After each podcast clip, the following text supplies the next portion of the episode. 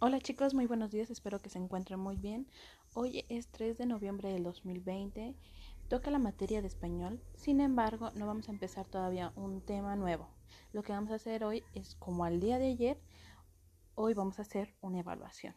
Una evaluación en esta materia, recuérdenlo, es todo lo que ustedes han adquirido de conocimientos, no necesitan retomar de nuevo las los temas que hemos estado trabajando, es todo eso que ustedes recuerden, ¿sale? Porque si no lo recuerdan, pues para mí me va a servir verificar estos temas y retroceder si es que eh, sea necesario. ¿Sale, chicos? Si tienen alguna duda sobre la evaluación, me pueden mandar un mensajito. Son las mismas indicaciones, mamá, papá, abuelito, tía, quien me esté, quien me esté escuchando. Eh, pueden eh, escribir las preguntas y yo se las voy a ir dictando poco a poco. Pueden ir pasando el audio o como ustedes lo consideren. Espero ir no tan rápido para que también tengan tiempo.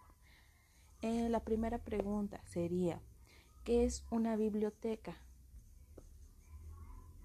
Segunda, explica los cuatro tipos de bibliotecas o solo menciona cuáles son.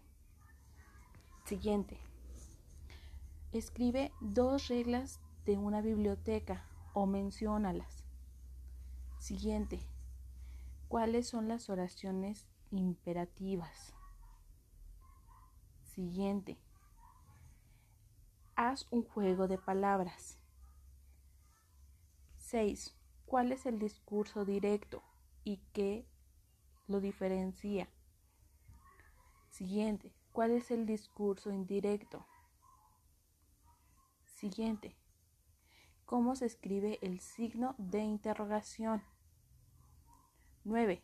¿Cómo se escribe el signo de admiración? Y 10. Realiza un ejemplo, menciona un ejemplo con estos últimos dos signos, el de interrogación y el de admiración. Cualquier duda me pueden mandar un mensajito y yo se los voy a responder en breve.